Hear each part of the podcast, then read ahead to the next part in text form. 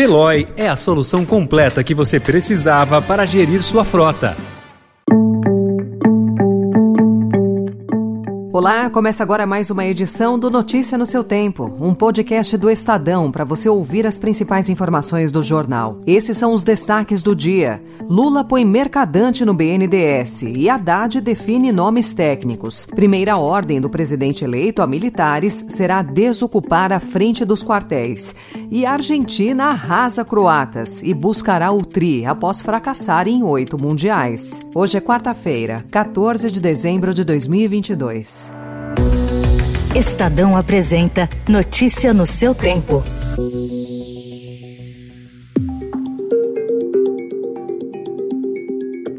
O futuro ministro da Fazenda, Fernando Haddad, anunciou ontem os dois primeiros nomes que vão compor o primeiro escalão da equipe econômica, os dois de perfil técnico. Gabriel Galípolo, ex-CEO do Banco Fator, será o secretário executivo da Fazenda, enquanto o economista Bernard Api ocupará uma secretaria especial para a reforma tributária. Em sua primeira entrevista coletiva como futuro ministro, Haddad pediu que avaliações sejam feitas apenas após a montagem completa de sua equipe.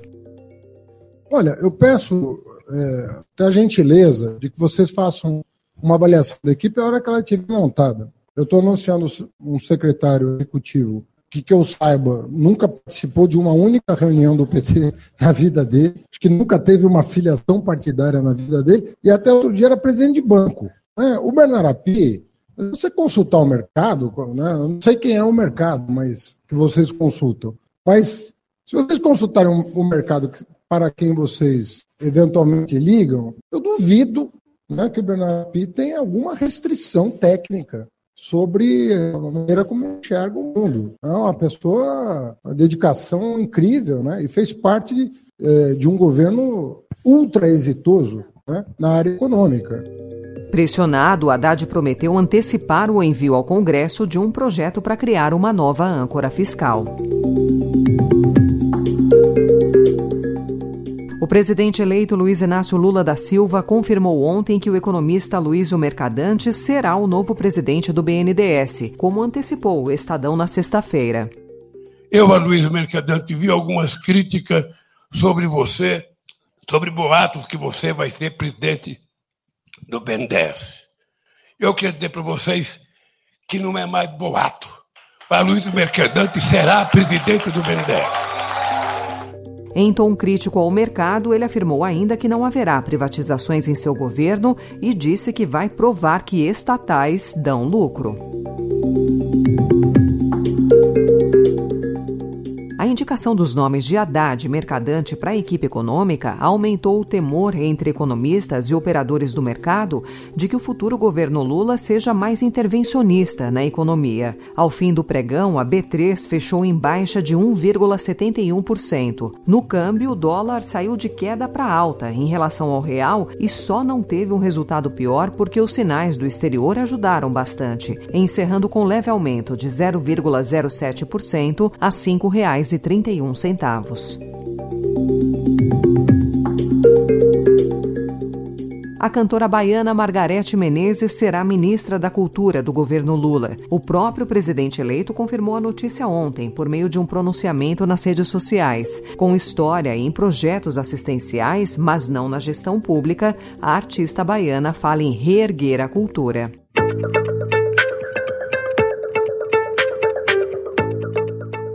O presidente eleito Luiz Inácio Lula da Silva quer pôr fim aos protestos que ocorrem na entrada de quartéis para contestar o resultado das urnas. A remoção de manifestantes que pedem intervenção militar será uma das primeiras orientações de Lula na conversa com os novos comandantes gerais das Forças Armadas nos próximos dias. Antes mesmo dos atos de vandalismo em Brasília na noite de anteontem, o presidente eleito já havia dito a deputados aliados que trataria com os generais do plano de encerrar aglomerações operações e acampamentos no entorno das organizações militares. As ações violentas, que incluíram incêndio de ônibus e carros, começaram horas após a cerimônia de diplomação de Lula e de Geraldo Alckmin. Para Lula, o presidente Jair Bolsonaro estimula a contestação das eleições.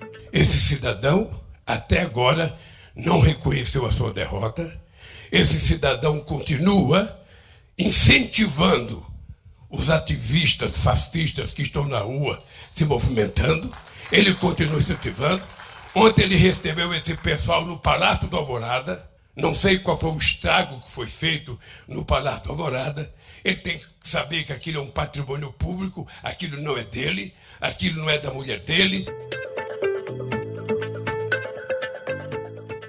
No destaque internacional, a reunião em Paris de dezenas de países e organizações internacionais que prometeram enviar à Ucrânia mais de um bilhão de dólares, tanto em dinheiro quanto em produtos, como lâmpadas e geradores de energia, para que o país se prepare para resistir ao inverno que se aproxima no hemisfério norte. A Rússia tem destruído a infraestrutura crítica de energia, deixando milhões de ucranianos no escuro e sem aquecimento. O presidente ucraniano Volodymyr Zelensky Zelensky participou da reunião por vídeo e fez um apelo por mais ajuda, dizendo que geradores são tão necessários quanto armamentos. Segundo ele, cerca de 12 milhões de ucranianos estão vivendo com quedas de energia decorrentes dos bombardeios russos.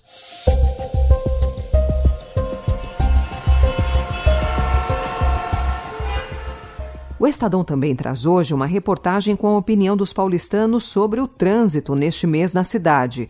A maioria já sente um aumento dos congestionamentos. E, de fato, os números da CET comprovam isso. O trânsito em São Paulo em dezembro já voltou a níveis pré-pandemia. Se formos comparar o índice da CET nos cinco primeiros dias deste mês, o resultado é o seguinte: 2019 teve 175 quilômetros de lentidão, 2020, 99, 2021, 2021, 116 e agora, em 2022, foram 176 quilômetros, ou seja, uma alta de 51,7% em relação ao mesmo período do ano passado. A CT afirma que, historicamente, o mês de dezembro costuma apresentar elevados índices de lentidão por causa das festas de fim de ano. O mês também é marcado pelo início das chuvas intensas no verão. Além desses fatores, nesse ano houve ainda um elemento fora de época: os Jogos da Copa do Mundo Mundo, que contribuíram para o aumento dos deslocamentos. E falando em Copa do Mundo. E ele vai dar pênalti!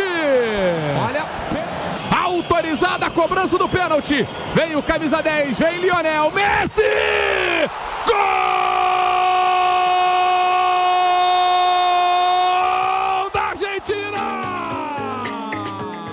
Depois da vitória da Argentina sobre a Croácia, oito anos depois da decisão no Maracanã, a equipe sul-americana segue agora em busca de um título que não conquista desde 1986. Depois da partida, Lionel Messi destacou a força mental do elenco e a atenção a cada detalhe da partida. É um grupo muito muy inteligente que, que sabe sufrir cuando tiene que sufrir, que sabe tener la pelota cuando hay que tenerla, que sabe eh, cuándo se puede presionar, cuándo hay que replegar, que sabe leer muy bien los partidos y que sobre todo lo prepara muy bien a todos los partidos, que, que tiene un cuerpo técnico que, que, es muy bueno, que no deja nada al azar y que, que cada detalle de cada partido te lo hace saber y después pasa. Y eso es una gran ayuda para nosotros cuando estamos dentro de la cancha, porque en ningún momento estamos perdidos, en cada momento sabemos lo que, lo que tenemos que hacer, cómo se van a dar los partidos. Messi e Julian Álvares formam uma das mais talentosas duplas de ataque do futebol mundial. Saíram dos pés dos dois os gols que garantiram a vitória por 3 a 0. E hoje, às quatro horas da tarde, acontece uma das mais improváveis semifinais de Copa do Mundo de todos os tempos. A poderosa França enfrenta o surpreendente Marrocos em busca de sua segunda final consecutiva, a quarta nos últimos sete mundiais. A mobilização marroquina é tanta que a principal companhia aérea do país colocou 30 voos extras de Casablanca a Doha para levar torcedores ao Catar. Os custos dos bilhetes aéreos são promocionais. A estimativa é de que até 9 mil marroquinos cheguem ao Catar apenas para a partida de hoje. Essa foi mais uma edição do Notícia no seu tempo, com a apresentação e roteiro de Alessandra Romano, produção e finalização de Felipe Caldo. O editor de núcleo de áudio é Manuel Bonfim. Obrigada pela sua escuta até aqui e até amanhã. Você ouviu Notícia no seu tempo. Procurando a rota mais inteligente para gerir sua frota? Veloy é a solução completa que você precisa. Acesse veloy.com.br/empresa e descubra um caminho prático e eficiente para a gestão da sua empresa.